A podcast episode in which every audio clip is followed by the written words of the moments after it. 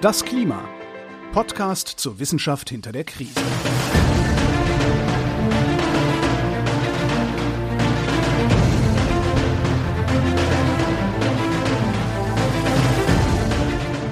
Hier ist das Klima, der Podcast zur Wissenschaft hinter der Krise. Wir lesen den aktuellen Bericht des Weltklimarats und erklären den aktuellen Stand der Klimaforschung jeden Montag mit Claudia Frick. Und Florian Freistetter. Hallo. Hallo.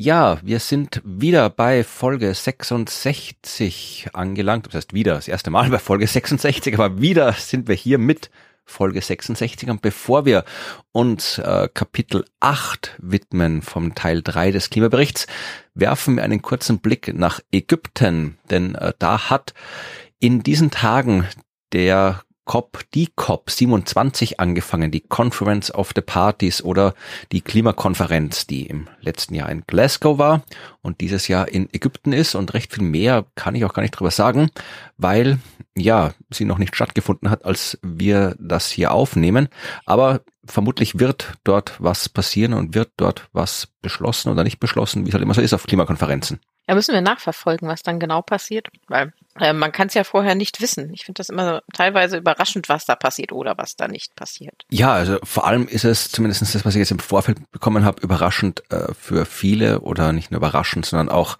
ja kritikwürdig, dass es gerade in Ägypten stattfindet.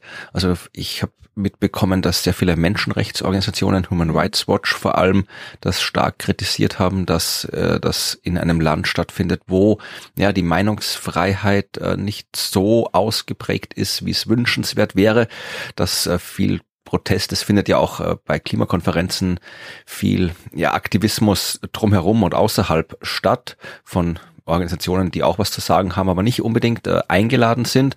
Und das dürfte in Ägypten schwierig werden, als äh, es in Schottland war letztes Jahr.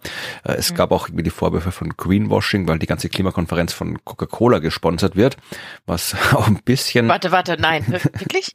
Das, ja. Oh, oh das habe ich nicht mitbekommen. Ach, okay. Oh.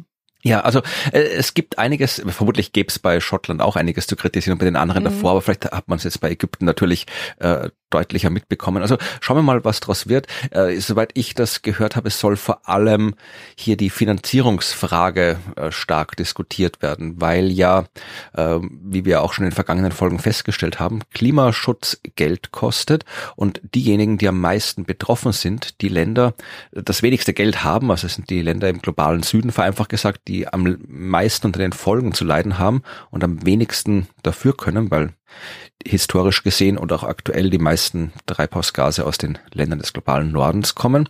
Und da sollte man, sagt zumindest der globale Süden, hauptsächlich äh, man was machen. Man, es sollte irgendwie ja eine Art Fonds bereitgestellt werden, wo diejenigen, die Geld haben und die verantwortlich sind, einzahlen, damit diejenigen, die kein Geld haben und äh, ja unter den Folgen zu leiden haben, dann was machen können. Und ich glaube, das wurde auch schon mal beschlossen, sowas. Es hat nur noch keiner wirklich ja. relevante Mengen an Geld hergegeben und das ist eins der Themen, die da diskutiert werden sollen.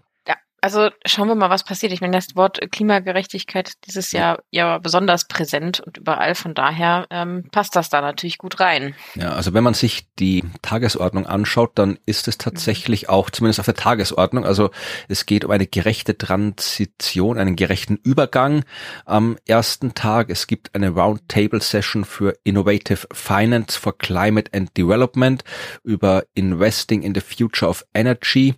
Äh, es gibt dann am zweiten zweiten Tag Climate Change and the Sustainability of Vulnerable Communities. Also die Tagesordnung klingt wie oft bei solchen Sachen ja ambitioniert, aber wir haben ja schon gesehen, dass Ambition allein nicht reicht. Es muss dann auch Aktivität folgen. Aber schauen wir mal, was passiert.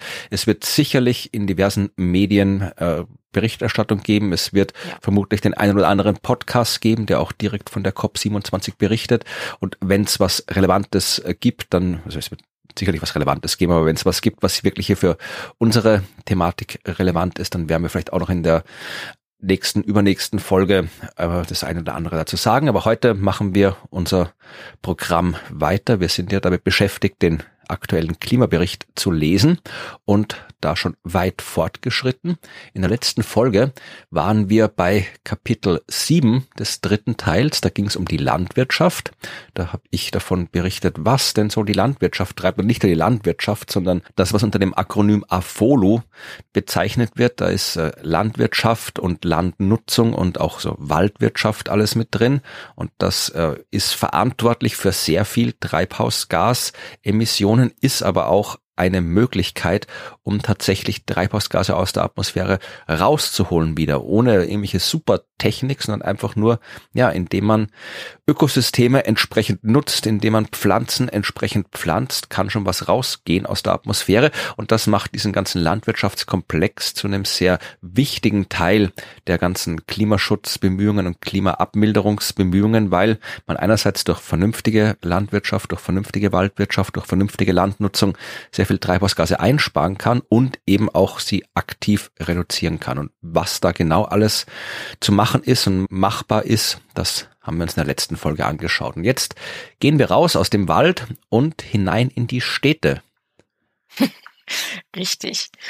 Ähm, Kapitel 8 beschäftigt sich mit dem, mit dem schönen Über, mit der schönen Überschrift urbane Systeme und andere Siedlungen mal wieder mit Städten. Mhm. Und wir haben darüber gesprochen in Folge 38, das habe ich extra diesmal vorher nachgeschlagen, was eigentlich genau Städte sind und äh, welche Anpassungsoptionen es da gibt. Das war nämlich Working Group 2 Kapitel 6. So, also da ging es dann um die Anpassung und jetzt reden wir über die Abmilderung. Okay.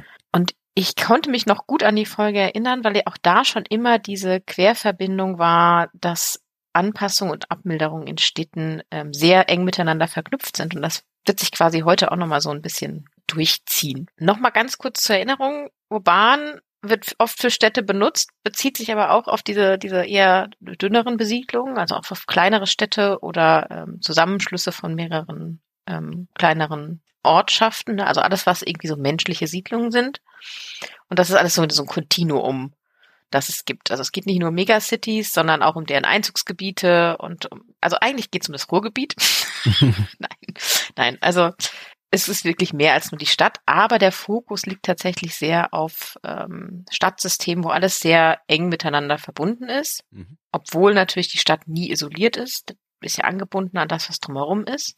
Aber es macht natürlich etwas aus, dass in Städten die Sektoren und die ganzen verschiedenen AkteurInnen viel dichter aufeinander sitzen. So. Ja, und jetzt konzentrieren wir uns da so ein bisschen drauf, weil sie sind ja so unsere schönen äh, äh Knotenpunkte im Klima. Die emittieren viel.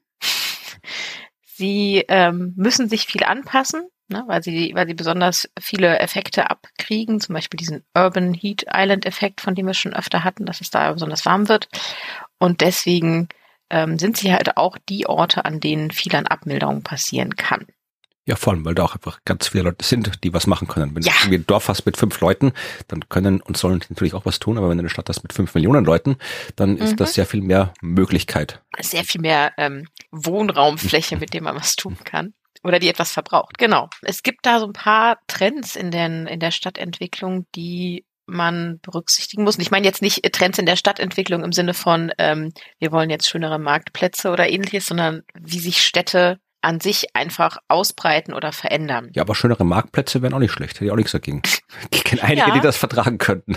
Absolut. Wir haben gerade einen sehr schönen neuen in Düren bekommen. Ach so, na gut. Genau. Äh, aber darum geht's nicht so ganz, sondern so um die Trends, die ein bisschen was damit zu tun haben, auch darauf einzuspielen, wie gut Städte Abmilderung oder Anpassung an den Klimawandel vornehmen können. Also zum Beispiel natürlich der, der Trend, dass immer mehr Menschen in Städten leben. Mhm. Also 2018 waren es irgendwie 55 Prozent der Weltbevölkerung, bis 2050 erwartet man 68 Prozent der Weltbevölkerung in Städten. 68. Das heißt, wir reden von, ja. Hui. Krass, oder? Ja. Also in Städten und Siedlungen, wie man, wie sie hier begreift. Ne? Aber es ist echt viel. Ja. Also wir reden von vielen Menschen, die dann in Städten leben. Und dieser Trend setzt sich fort, also bis 2050 und dann auch noch weiter.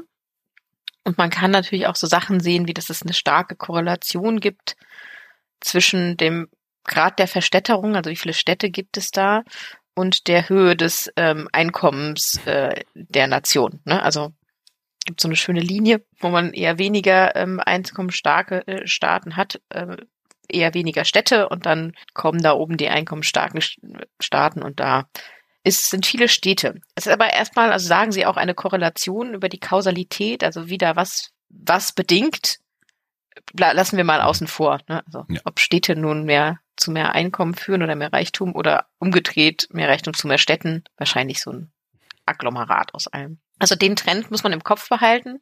Wir reden davon, dass Städte immer mehr werden im Sinne von mehr Menschen. Dann, dass viele der, der Städte, die jetzt gerade entstehen, ne, die gerade so am, am Wachsen sind, in, äh, ja, in Schwellenländern liegen. Also die werden gerade geplant mhm. oder die entwickeln sich gerade. Das ist auch ein Punkt, da, also jetzt, jetzt ist der Zeitpunkt, sich darum zu kümmern, dass da was in die richtige Richtung läuft.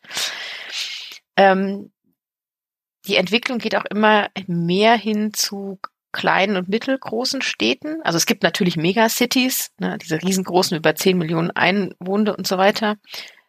Aber das ist nicht der Haupttrend. Also ja, die gibt es, aber der Haupttrend sind mehr ähm, so mittelgroße Städte. Ja, gleichzeitig haben wir aber auch ein bisschen das, und da, da hat es mich dann völlig verwirrt, haben wir einen Trend von Bevölkerungsrückgang in den Städten. Aha, okay. So, also wir haben mehr Leute, die künftig in Städten leben werden, aber in den Städten, die da sind, werden es weniger Menschen, weil neue Städte entstehen. Verstehst du? Nee, warte, was sagst du nochmal?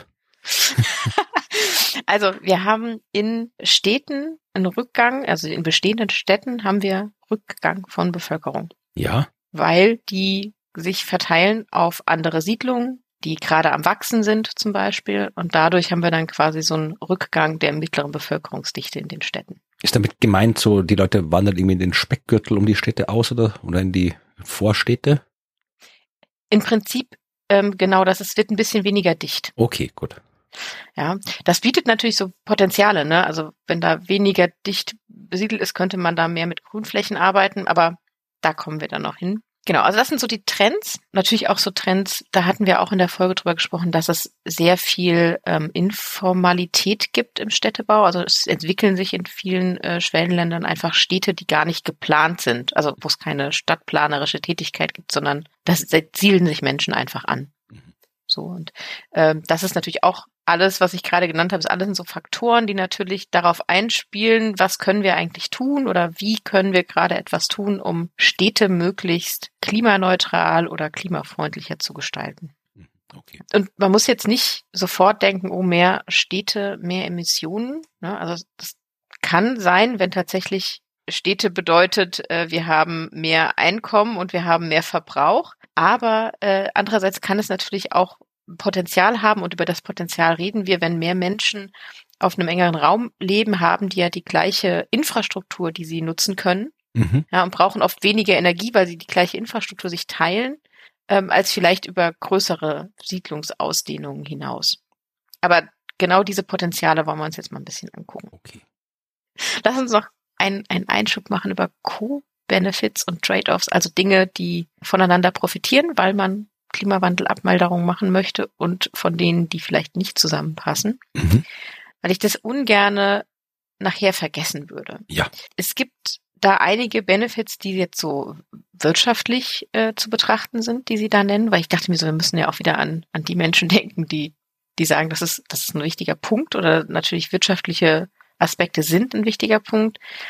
Ähm, da sind ganz viele Co-Benefits, die vorhanden sein können. Also zum Beispiel, wenn man darauf setzt, dass jetzt tatsächlich mehr öffentliche Nahverkehrsmittel da sind, die Anbindung ist viel besser, dann steigen durchaus ja zum Beispiel äh, Preise von Grundstücken. Wenn wir mehr Grünfläche haben, steigen die Preise von Grundstücken. Das ist natürlich wirtschaftlich für manche attraktiv. Wir, wir machen äh, weniger Umweltverschmutzung, Herz-Kreislauf-Erkrankungen äh, werden weniger, hoffentlich dadurch, dass wir weniger Schadstoffe in die Luft bringen. Also wir haben da so gesundheitliche und wirtschaftliche Aspekte, hat natürlich aber auch ein bisschen Trade-off, steigende Grundstückpreise. Ja. So. Bedeutet natürlich für diejenigen, die sich das nicht leisten können, ein Problem. Aber das ist etwas, darum wissen wir, Und dementsprechend muss man natürlich darauf achten, dass wenn solche Maßnahmen gemacht werden, dass man diese Menschen nicht vergisst. ich glaube, das sind so die Punkte, ähm, die ganz neuralgischen Punkte, an denen, an die wir immer denken müssen, wenn wir solche Maßnahmen planen. Es gibt Co-Benefits, super, aber Vorsicht für die, die da hinten runterfallen. Es gibt dann natürlich noch jede Menge Co-Benefits, wie ich schon angesprochen hatte, mit den mit der mit der Anpassung. Ne? Also wenn wir natürlich die ähm, Abmilderungsmaßnahmen planen, wie zum Beispiel, oh, wir pflanzen jetzt mehr Bäume, damit mehr Kohlenstoff gespeichert werden kann, haben wir natürlich immer auch im Hinterkopf, mh, das ist aber auch gut für die Anpassung, weil Bäume machen ein besseres Klima in der Stadt mhm. ähm, und wir haben vielleicht weniger ähm, extreme Hitze. Ja. Ja. Also gut. diese ganzen Co-Benefits haben wir jetzt alle mal im Kopf und die werden sich jetzt da alle reinmischen.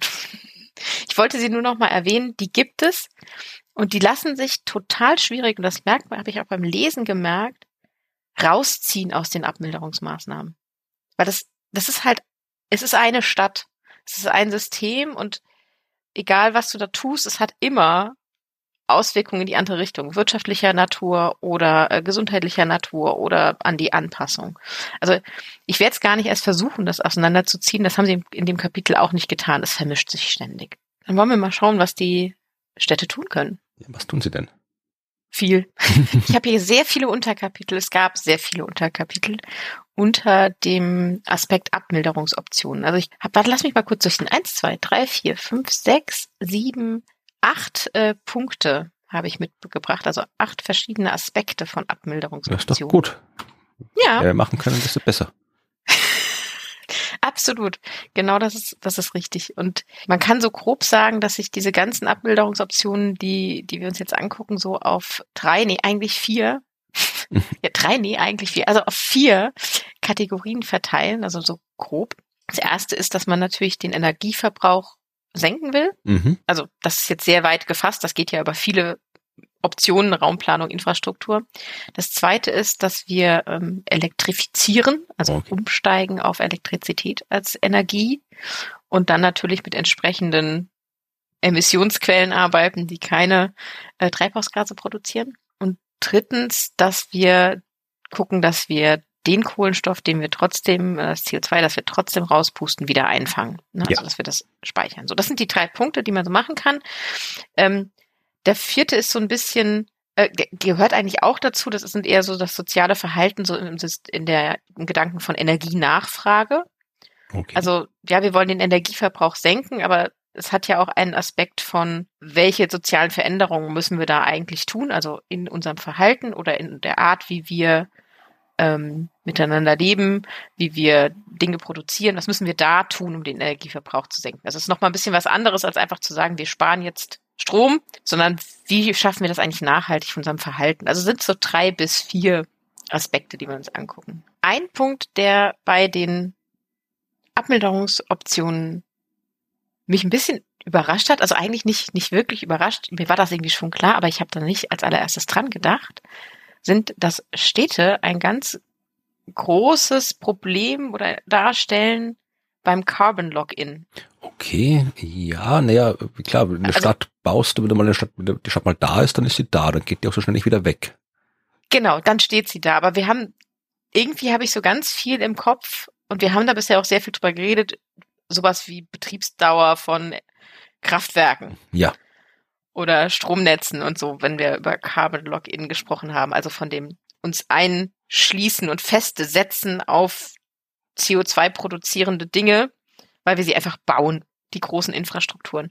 Und ich hatte natürliche Städte Infrastrukturen, ich hatte aber irgendwie nicht im Kopf, dass das ja tatsächlich heißt, dass wenn wir so Städte bauen, das überdauert Jahrhunderte. Also die Städte, die wir jetzt hier haben, wie die gebaut sind und strukturiert sind, das ist ja Jahrhunderte alt. Das hat vor Jahrhunderten jemand sich überlegt oder ist so gewachsen informell. Und das ist heute immer noch so zu, zu vielen Teilen. Also so wie wir diese Städte planen und bauen, hat das ein ganz, ganz hohes äh, Gefahrenpotenzial, dass wir uns in diesen Carbon Login reinbewegen, wenn wir Städte genauso bauen und planen, wie wir das bisher gemacht haben. Ja, klar, wenn du so Städte machst, die halt so wie, wie sie in den letzten Jahrzehnten alle so autodominiert sind und nicht irgendwie mhm. für Öffis oder sonst was oder ja. dass man zu Fuß irgendwo hingehen kann. Es gibt ja ganz viele Städte, wo es wirklich, da ist es nicht möglich, zu Fuß von A nach B zu kommen, zum Beispiel. Oder nur sehr, sehr umständlich möglich. Genau, absurd große Straßen überqueren äh, oder wirklich, wo die, die Stadt durch eine Autobahn äh, durchtrennt ist und man hat irgendwie nur so fünf Orte, an denen man darüber kommt. Ja, also wir, wir schreiben unsere Energienachfrage und unser Energiebedarf fest, wenn wir Städte bauen, mhm. durch unsere planerische Gestaltung. Und äh, das, also das hat mich nochmal so ein bisschen, äh, okay, ja, und wenn wir jetzt nichts daran ändern, wie wir Städte bauen und planen, dann haben wir uns noch länger festgeschrieben. Also das, der erste Punkt, wo wir auf jeden Fall was machen können, ist, wenn wir neue Städte bauen, wenn wir neue, oder meistens bauen wir ja nicht, also aus nichts sagen. eine neue Stadt, ähm, wenn wir Städte erweitern, ne, verändern ähm, oder neue Stadtteile planen, müssen wir ganz anders planen, als wir das bisher getan haben. Also einbinden die Erkenntnisse, über die wir jetzt in den ganz vielen anderen Dingen jetzt noch sprechen werden, ähm, über die Abmilderungsoption, die müssen mitgeplant werden mhm. von Anfang an. So, das ist der wichtige Punkt. Und wir überlegen uns, und das kommt am Ende auch, äh, wenn wir uns angucken, was können dann jetzt konkret Städte machen, die gerade im Entstehen sind, ja? oder Städte, die gerade sehr, sehr schnell am Wachsen sind, oder ähm, Städte, die einfach schon da sind. Das wird am Ende schauen wir uns das nochmal gezielt an. Welche dieser Abbildungsoptionen, die ich jetzt mal so durchgehe, ist denn für welche Art von Stadt gerade die passendste? Aber das ist schon mal der erste Punkt. Städte schreiben uns fest, wie wir uns verhalten und wie wir zukünftig unsere Energie verbrauchen. Dann lass uns noch mal reingehen in die Raumplanung und Stadtgestaltung und die Infrastruktur. Mhm. Da ist nämlich sind so vier Dinge wichtig. Die Dichte, also wie dicht äh, besiedelt ist das eigentlich und mit was ist das besiedelt? Äh, wie dicht? Dann der Flächennutzungsmix, also sind das jetzt, jetzt reine Wohnquartiere oder äh, reines Industriegebiet? Wie sind die einzelnen äh, Bereiche miteinander vernetzt? in der Stadt. Ne? Wie gerade eben ist da so eine Autobahn quer durchgelegt äh, oder nicht. Und dann da ganz stark reinspielen, wie sind die, ist die Erreichbarkeit der verschiedenen Punkte. Also man kann natürlich auch mit einer ähm, es muss ja keine Autobahn sein, es darf ja auch ein Fluss sein, mit einem Fluss in der Mitte genug Möglichkeiten schaffen, dass da eine gute Erreichbarkeit zwischen den beiden Teilen der Stadt herrscht. Das sind so die Punkte, die man in der Stadt- und Raumplanung sehr stark berücksichtigen sollte. Berücksichtigen sollte. Wie planen wir die Städte, dass sie eine gute Dichte haben, einen guten Flächennutzungsmix, äh, gut vernetzt sind und gut zugänglich. Und dementsprechend kannst du direkt Rückschlüsse ziehen. Wie sieht denn eigentlich eine Stadt aus, die möglichst wenig Kohlenstoffdioxidausstoß hat? Also wie sieht so eine aus? Ja, die hat tatsächlich eine mittlere bis hohe Dichte von Wohnungen und Arbeitsplätzen und Gewerbe. Also tatsächlich nicht eine geringe, sondern eher mittlere bis hohe. Sehr, sehr kompakt hat eine sehr gute Vermischung dieser Sachen in jedem Quartier, hat eine sehr gute Vernetzung der Straßen und sorgt dafür, dass alles in relativer, relativ geringer Entfernung ist, also Fahrzeiten oder Laufzeiten möglichst gering sind, um den aktuellen Tagesbedarf, um das alltägliche Leben zu bewältigen. Das macht, und das finde ich sehr spannend, dass die Parzellengrößen ein Thema werden. Was ist eine Parzelle? Das klingt so nach einem österreichischen Wort, ehrlich gesagt. Parzelle?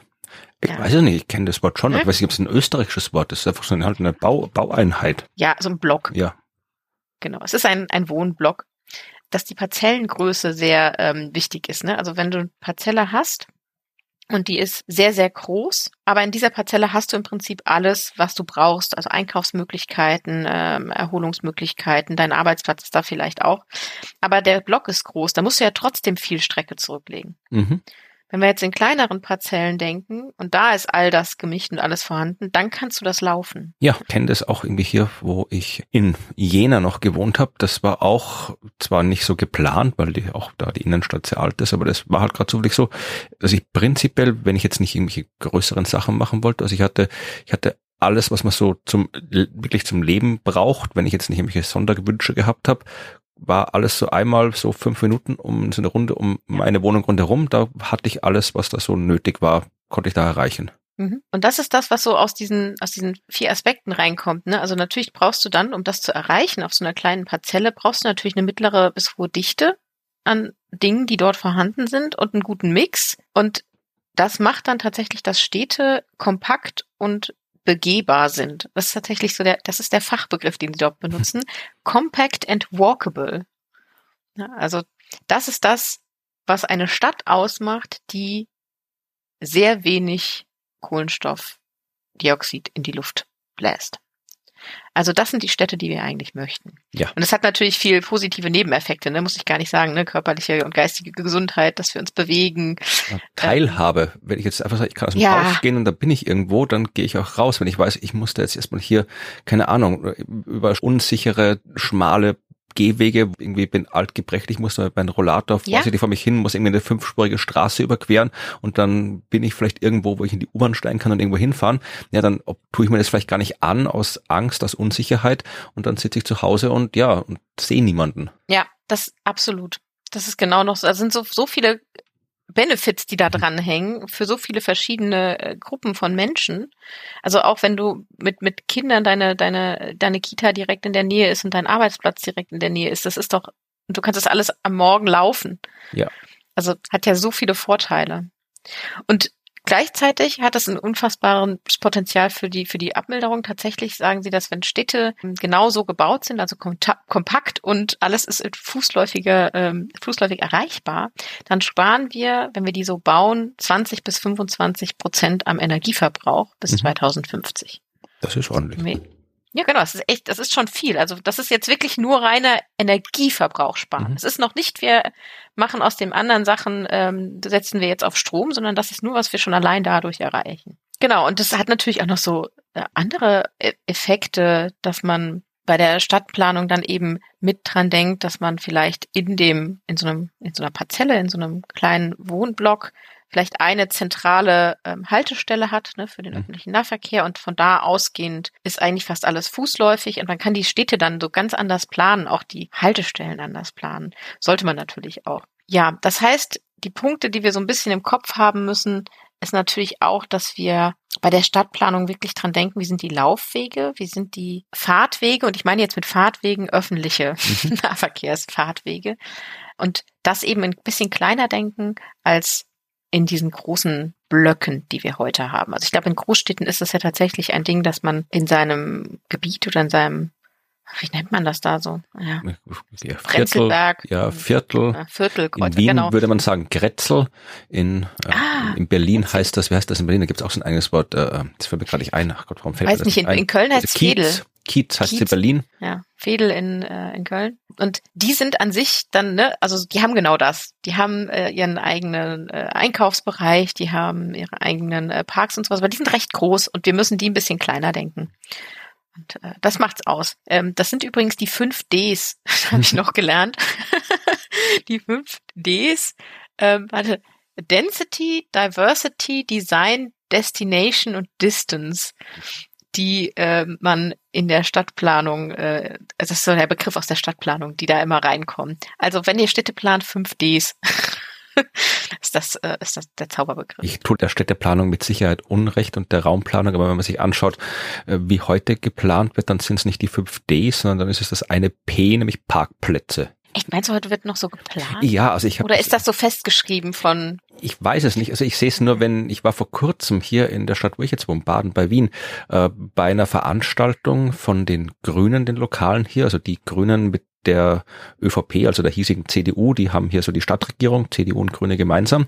Und die Grünen haben informiert über ja, Radinfrastruktur. Gab es eine Stadtbefragung, äh, wo sie halt die Leute gefragt haben, was sie denn gern hätten mit Fahrrädern. Und im Baden kann man echt nicht gut Rad fahren. Das ist wirklich nicht schön hier. Und dann wurde da eben alles vorgestellt. Und ja, dann gab es irgendwie einmal, haben sie irgendwie so ein bisschen was zurückgebaut und entsiegelt. Eine so eine große durch, das waren ich vier Spuren, diese Straße oder so. Da haben sie halt irgendwie ein bisschen den Radweg schöner gemacht gemacht, dass es ein echter Radweg ist und nicht einfach nur Farbe auf der Straße. Und mhm da haben sie dann eben auch tatsächlich ein bisschen was von der Fahrspur entsiegelt, damit ein bisschen Platz für Bäume ist und so. Natürlich sind auch ein paar Parkplätze draufgegangen. Das war ja so das, das, das Stadtgespräch. Da sind jetzt wieder Parkplätze weg. Also ich, wie gesagt, ich tue der Raumplanung Unrecht, habe ich gesagt, aber zumindest so im Bewusstsein der Bevölkerung spielen, zumindest so empfinde ich in meiner subjektiven Wahrnehmung Parkplätze immer noch eine enorme Rolle. Es war auch das, der größte mhm. Skandal in unserer Stadt in letzter Zeit war, äh, als sie die Parkzonen neu organisiert haben und du jetzt dann irgendwie ja nicht mehr mit dem Auto in die Innenstadt fahren konntest und da irgendwie äh, für das gleiche Geld wie vorher parken konntest oder jetzt irgendwie was zahlen ah, musstest ja. oder so, weil halt dann nicht auch alle erzählt, dass es jetzt hier, jetzt wird hier die Baden wird wirtschaftlich da niederliegen und in fünf Jahren gibt's hier nur noch so äh, Büsche, die vorbeirollen und Grillen zirpen, weil kein Mensch mehr zum Einkaufen kommt, weil äh, ja, ja. niemand mehr mit dem Auto direkt vors Geschäft fahren kann. Ist natürlich Quatsch. Äh, gleich haben sie gesagt, dass sie die größte oder eine der größten Einkaufsstraßen in Wien, die Maria-Hilfer-Straße, jetzt mhm. für den Autoverkehr im Wesentlichen gesperrt haben, zumindest teilweise. Also äh, wer die Marie-Hilfer-Straße kennt, da ist eh nur ein Teil ist autofrei und der andere Teil, da fahren immer noch äh, Lieferfahrzeuge und alles ständig durch. Haben sie auch gesagt, ja, wird, wird kein Mensch geht da mehr einkaufen. Also ich bin da regelmäßig und äh, man würde ja. sich wünschen ab und zu, dass da weniger Menschen einkaufen gehen, wenn man die Straße auf und ab geht, aber hm. ja. Ja, also okay. das ist vielleicht meine ja. persönliche Wahrnehmung, aber so in dem in meinem Umfeld sind Parkplätze immer noch enorm wichtig. Da ist nichts mit 5D. Mhm. Ja, gut. Ja, vielleicht, also vielleicht kommt es künftig oder also hier ist es tatsächlich schon, also wo ich jetzt wohne, so Düren, mhm. habe ich das Gefühl, das ist schon sehr gut angekommen. Ja, immerhin. Gut, ähm, aber natürlich gibt's da Unterschiede. Mhm. Ja. Aber übrigens, genau zu dem Punkt, den du genannt hast mit den, mit den Radwegen und so äh, und, und ein bisschen grüner machen, da haben sie auch eine Studie äh, zitiert, die ich total spannend fand, wo sie gesagt haben, die haben da so Teilnehmende befragt und da versucht rauszufinden, wie eigentlich ihr Verhältnis zu Radwegen ist und die fahren tatsächlich dazu bereit, knapp zwei Kilometer mehr zu, mit dem Fahrrad zurückzulegen. Also mhm. zu sagen, oh, ich fahre diese Strecke noch mit dem Fahrrad, die ist dann zwei Kilometer länger, wenn es tatsächlich einen, erstens einen Radweg gibt.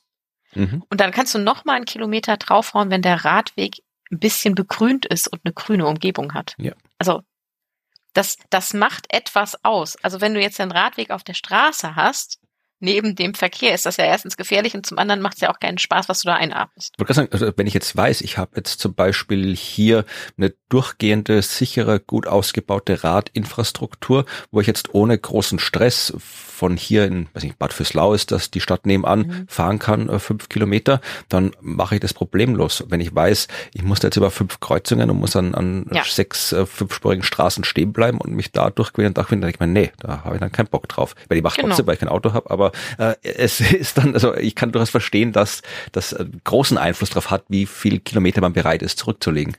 Mhm. Ja, also ne, zum einen wirklich auch einfach der Sicherheitsaspekt, der einen da äh, umtreibt. Das ist ja schon gefährlich, in Städten Fahrrad zu fahren.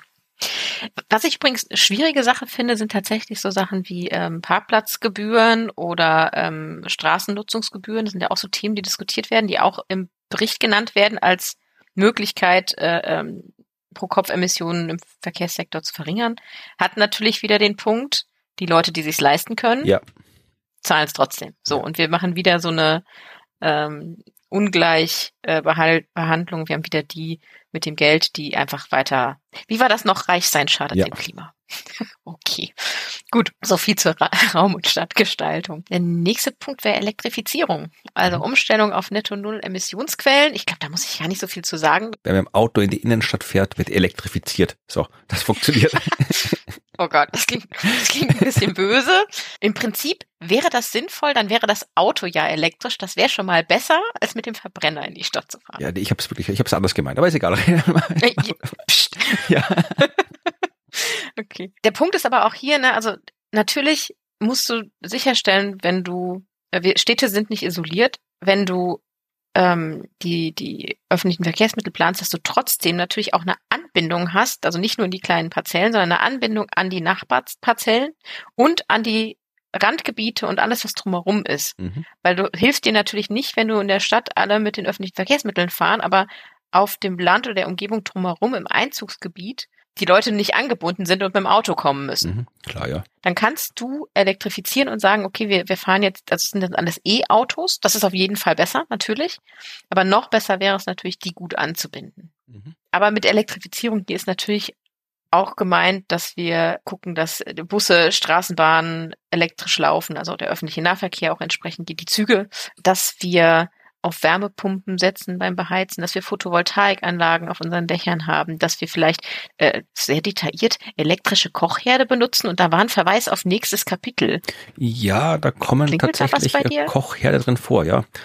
Da darf man wieder, da muss man wieder den globalen Blick nehmen, also als Spoiler, ah. weil äh, bei uns ist es äh, absolut normal, dass du halt da irgendwie in deine Küche gehst und dann äh, drehst du mhm. da den Schalter und dann hast du da einen elektrischen Herd stehen. Aber das ist anderswo nicht so. Da ganz oft äh, hast du da weder ein Elekt elektrisches irgendwas, weil du keine Elektrizität hast und dann kochst mhm. du auf irgendwelchen Holzkohlefeuern oder Holzfeuern ah, ja, oder sonst irgendwas. Also das ist äh, nicht so, wie es in der Welt ist, die wir gewohnt sind zu sehen. Ja, da hast du recht. Da habe ich auch gerade wieder einen sehr eurozentrischen Blick auf Städte. Also ich nehme an, dass vermutlich irgendwie so Gasherd vielleicht auch eine Rolle spielt. Ich weiß jetzt gar nicht, wie, wie das ist, wie viele Gasherde man noch so rumstehen in hat. In Amerika sehr häufig. Ja, aber das, natürlich ist es da auch sinnvoll, vermute ich mal jetzt rein aus äh, Klima- und Energieeffizienzgründen von Gasherd auf Elektroherd umzusteigen. Aber ich glaube, dass eher das gemeint ist, dass man überhaupt mal eine vernünftige quasi Infrastruktur hat und nicht ja. äh, hier mit, mit äh, Bäume umhacken muss, um dann Mittagessen kochen zu können können. Übrigens, hier zeigt sich der enorme Vorteil, das enorme Potenzial, was in Städten gerade bei diesem Thema zu finden ist.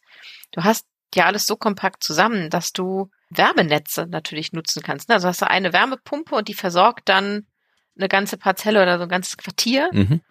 Äh, oder auch Kältenetze, also Fernwärme und Fernkältenetze, die äh, an Wärmepumpen angeschlossen werden. Also es ist tatsächlich ja, dadurch hast du einen praktischen Vorteil, du kannst die Infrastruktur gemeinsam nutzen. Ja. Und wenn du jetzt noch das Quartier gemischt hast, also ähm, Industrie gemischt mit ähm, Wohn, äh, Wohnen und Einkaufen, dann hast du natürlich auch Energienachfrage, die sich verteilt die nicht nur ein typisches Muster hat mit, wir brauchen morgens viel, weil wir stehen auf und wir brauchen abends viel, weil wir kommen nach Hause, sondern ähm, die auch tagsüber einen Verbrauch hat und das gleicht dann quasi so diese Spitzen aus, die man normalerweise hat. Also diese 5Ds zeigen sich auch hier, wenn wir elektrifizieren und die Infrastruktur gemeinsam nutzen, hat es noch den Vorteil, wenn wir gemischt sind, dann können wir die auch konstant nutzen und müssen nicht mit so hohen Peaks rechnen. Wenn wir zusätzlich noch mit intelligenten Netzen arbeiten, also es nicht nur, also es einen Stromfluss vielleicht gibt zwischen ähm, der Person, die Strom erzeugt und der Person oder dem, dem Sektor, der Strom erzeugt und dem, der ähm, Strom verbraucht, sondern wir vielleicht in beide Richtungen austauschen, weil jede Person hat oder jedes Haus hat Solaranlage auf dem Dach und wir die Informationen austauschen in beide Richtungen. Wo ist gerade viel Energie da, wo kommt gerade viel rein und wo wird gerade gebraucht? Dann können wir natürlich auch ganz viel ausgleichen. Und da alles so eng beieinander ist in Städten, ist das natürlich auch entsprechend schnell und gut zu lösen und die Sachen gut miteinander zu vernetzen. Übrigens, mein Lieblingswort aus dem, aus dem Kapitel ist Prosumer. also Consumer and Product. also produzieren und konsumieren Prosumer. Wenn man Strom gleichzeitig annimmt, aber auch produziert, ne, was jetzt die, die meisten mit ähm, Solaranlagen auf dem Dach zum Beispiel tun. Ja, also dann haben wir natürlich innerhalb von den Städten ganz viel so Peer-to-Peer-Handel. Ne? Also zwischen so einem Quartier könnte man dann gemeinsam eben miteinander für den Strom sorgen und sich miteinander ähm, austauschen und den Strom handeln. Ich weiß jetzt nicht, wie man das genau ausgestaltet. Da geht's auch nicht so tief rein, aber das ist natürlich dann auf Community-Ebene nochmal was anderes, als wenn du das global überlegst oder eine ganze Stadt, wenn du es jetzt runterbrichst auf so ein kleines Fädel. Mhm. Sag ich Fädel, das finde ich schon so kölsch. Ja, der nächste Punkt auf unseren Abmilderungsoptionen sind grüne und blaue Infrastruktur.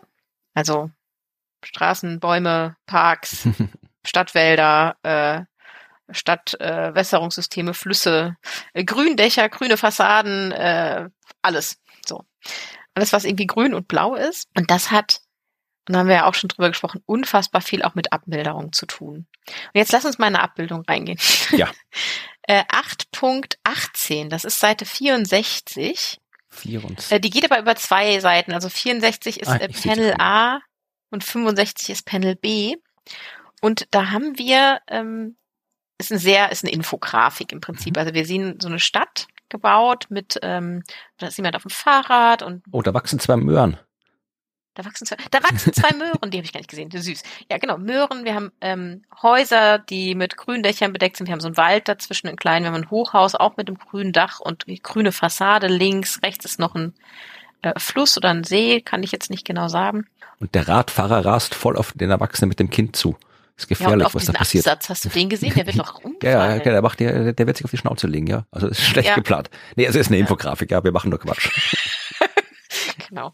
Und dann hast du oben drüber stehen die verschiedenen Möglichkeiten, Gestaltungsmöglichkeiten von grüner und blauer Infrastruktur.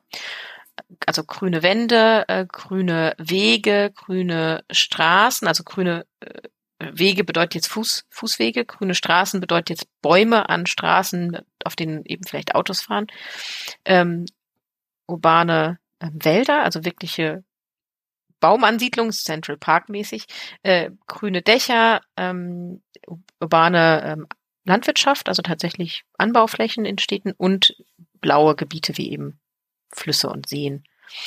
Und oben sind dann die An Abmilderungsbenefits, die wir haben. Also was bringt uns das für die Abmilderung des Klimawandels und unten, was bringt uns das für die Anpassung an den Klimawandel? Mhm.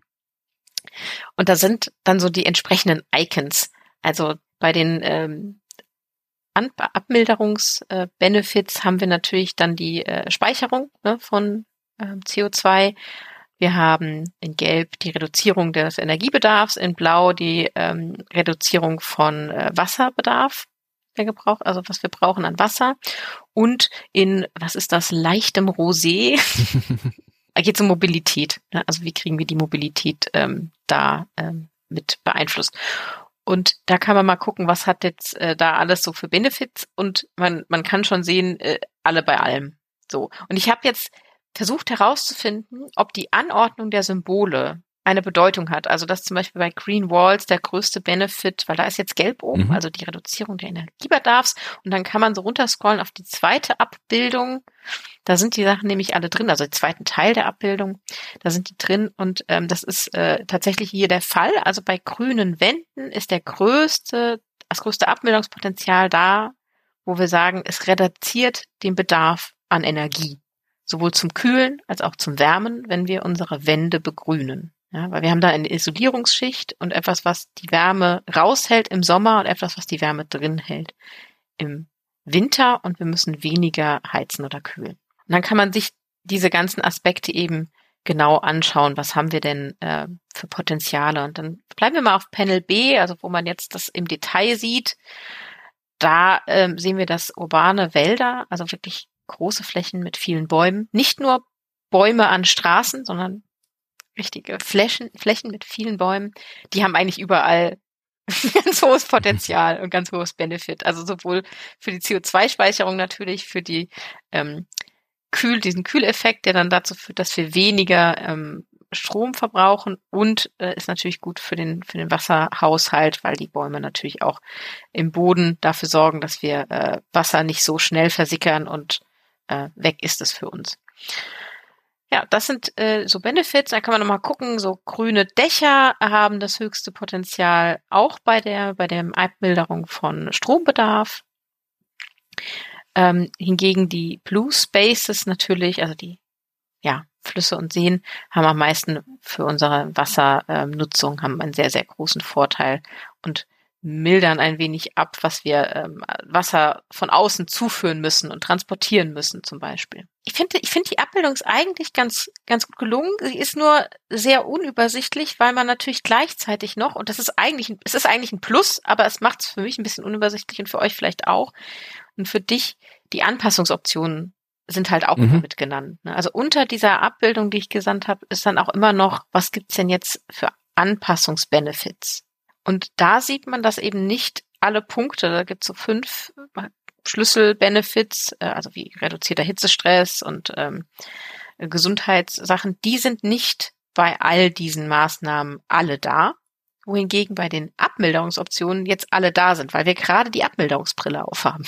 Ne, da gucken wir uns natürlich die an, die für alles Potenzial haben. Ich glaube, bei den Anpassungsoptionen gibt es natürlich noch mehr, aber die haben dann vielleicht kein Abmilderungspotenzial.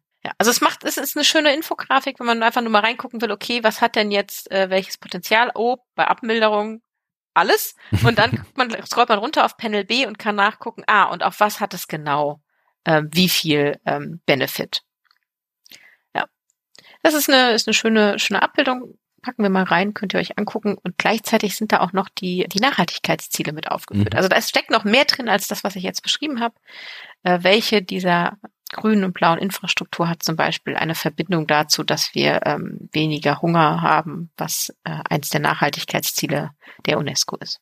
Ja, es ist eine schöne Abbildung. Sie ist nicht verpixelt und sie ist schön bunt. Also was will man mehr? Stimmt, sie ist nicht verpixelt. da habe ich ganz andere gesehen in dem Kapitel. Ja, ich auch. Woran wir jetzt auf jeden Fall noch mal hängen bleiben werden, sind die Stadtbäume. Mhm. Also wir reden Dann noch müssen wir es ein bisschen zurückschneiden. Entschuldigung. Nee. Nein. Damit wir hängen bleiben und ach, oh Gott. Oh, oh. Ja, es tut mir leid. Oh, ja. ja, nein, nein, nein, ist schon gut. er brauchte nur. Genau, also urbane äh, Bäume ähm, kann man so ein bisschen natürlich unterscheiden, die Unterscheidung, die ich schon gemacht habe, zwischen denen, die wirklich so eine Waldfläche darstellen, wie eben so ein Central Park oder so ein richtiger Stadtpark, wo viele Bäume gemeinsam stehen und Straßenbäumen. Also mhm. Muss jetzt keine Allee sein, sondern wir haben ja öfter an Straßen einfach Bäume gepflanzt, die äh, über die Stadt verteilt sind. Und ja. Die haben unterschiedliche Menge an Benefit, die sie beisteuern können. Also wir haben diese zwei äh, verschiedenen Dinge und wir haben, je nachdem, wo der Baum steht, also in einem Park oder an der Straße, ein unterschiedliches hohes Potenzial, zum Beispiel zur Kohlenstoffbindung. Mhm. Ja, klar. Es ist einfach, ist einfach ein Unterschied und je nachdem, wo wir die hinstellen, die Bäume, ähm, ist das Potenzial größer. Und ganz klar, wenn wir Stadtparks und Wälder haben, da haben wir mehr Potenzial. Die Bäume da nicht zum Beispiel diesen Emissionen von der Straße direkt ausgesetzt sind, was, wo es ja mehr ist als nur CO2. Ne? Da ist ja noch Aerosolpartikel, Feinstaub, Ruß, was man eben so alles hat, was die Bäume natürlich zusätzlich belastet. Und ähm, deswegen ist es sehr, sehr wichtig, dass wir künftig dafür sorgen, Forstwirtschaft in Städten zu betreiben. Das ist ein wichtiger Punkt. Also neben Stadtplanung dann dafür auch zu sorgen, dass da, wo wir die äh, Bäume und Grünflächen planen, das mit einem ordentlichen Forstbeforstungsmanagement zu betreiben und dafür zu sorgen, dass die Bäume, die da sind, die richtigen Bäume sind, im Sinne von, die speichern viel CO2 und passen auch gut in die klimatischen Bedingungen und äh, im Sinne von dafür zu sorgen, dass die an den richtigen Stellen stehen, die richtige Dichte haben, im Sinne vom Bau, wie dicht stehen die Wälder zusammen und die Bäume. Das sind einfach so Sachen, da müssen wir dran denken. Also Forstwirtschaft in Städten hm. ist ein Ding. Ich hatte, ich hatte beim letzten Mal schon gesagt, wir reden nochmal über New York, ne? Ich, hab, ich ja. glaube, ich hatte in der Ankündigung gesagt, da war's, genau, da müssen wir natürlich über New York reden. Da komme ich gar nicht mehr vorbei. War ich noch nie. ich war auch noch nicht in New York. Das müssen wir jetzt singen, oder? Nee. Nee, okay, gut. Na gut. Denkt es euch, als hätten wir es gesungen. Und New York hat hat es tatsächlich so, dass 69 Prozent der Bäume, die es dort gibt in der Stadt, tatsächlich in Parks, also in bewaldeten Gebieten stehen. Also Central Park, aber natürlich gibt es noch andere Parks, wo ähm, Bäume stehen. Und das heißt, so über zwei Drittel der Bäume sind in Parks und haben deshalb schon eigentlich ein sehr hohes Potenzial, Kohlenstoff zu binden. Das ist auch gut und die haben auch zu einem äh, bestimmten Anteil so Hartholzwald, also Eichen dort stehen, also richtige mhm dicke, feste Baumstämme und heimische Hölzer, die sehr viel CO2 speichern. Es gibt allerdings da durchaus auch exotische oder teilweise offensichtlich sogar invasive Arten, die sich da dazu mischen, eher aber so Unterholzvegetation, also was so unterhalb der großen Bäume wächst, macht dann da etwa so 50 Prozent des Bewuchses aus im Unterholz. Und die haben ein bisschen weniger Potenzial das äh, abzuspeichern, CO2 zu speichern und können auch gleichzeitig einen Einfluss darauf haben, welche Bäume da jetzt künftig eigentlich wachsen. Das zeigt nochmal, wie wichtig es ist, da ein aktives Forstmanagement zu haben und nicht plötzlich dazustehen mit Bäumen, die weniger Potenzial haben, CO2 zu speichern. Oder sogar, ne, große Bäume haben natürlich deutlich mehr auch an der Anpassung und so einen Kühleffekt. Mhm mehr Schattenwurf und so weiter. Das heißt, wir müssen darauf achten, dass in New York City oder in New York City wird, wird auch darauf geachtet, welche Bäume da wie wachsen, damit man möglichst großes Potenzial hat, um künftig sowohl CO2 zu binden als auch einen Kühleffekt zu haben und einen Naherholungs- und Gesundheitseffekt für die Menschen. Okay. Und ich finde das halt total spannend. Ich habe, ich verbinde Städte eher selten mit Forstwirtschaft, ehrlich gesagt. Ja, also wenn in Wien gibt es tatsächlich zum Beispiel den Wienerwald, also der Wienerwald ist eine ganze mhm. Region rundherum um Wien. Ich oh. wohne im Wienerwald offiziell. Also das ist wirklich so eine größere geografische Einheit. Aber äh, Wien selbst, der Leinzer Tiergarten zum Beispiel, da, da kannst du schon mal mit Bildschweren äh, angef angefallen. Nicht vermutlich, weil die sind Menschen gewohnt dort, aber da, da, da, da, da kann man sich verlaufen. Ist auch ein bisschen schwer, aber das ist ein, das ist ein echter Wald, der da rumsteht zum Beispiel. Also mhm. das gibt schon so Stadtwälder. Okay, wie oft hörst du den Witz mit, äh, mit der, mit der Fastfood-Kette? Oh, ich glaube, die gibt's in Österreich gar nicht mehr so wirklich. Oh, okay. Nicht, dass das jetzt schlimm mhm. wäre, aber in meinem Kopf ist das tatsächlich ein, gibt's da noch.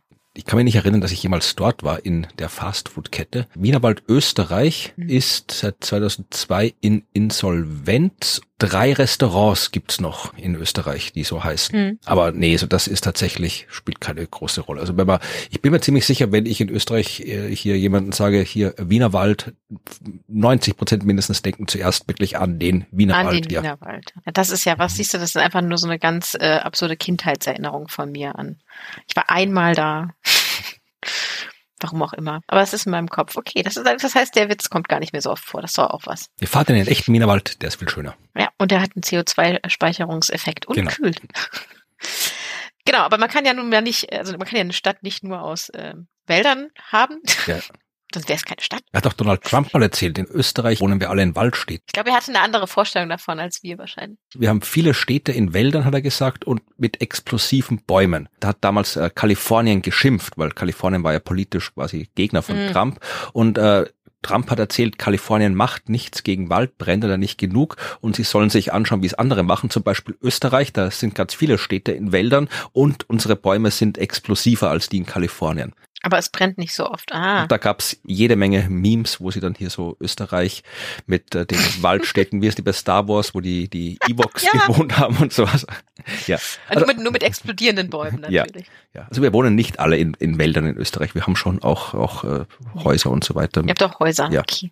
Gut, und künftig sollten diese Häuser bitte Gründächer und grüne Wände haben. Ja. Und zwischendrin sollten grüne Wege sein. So.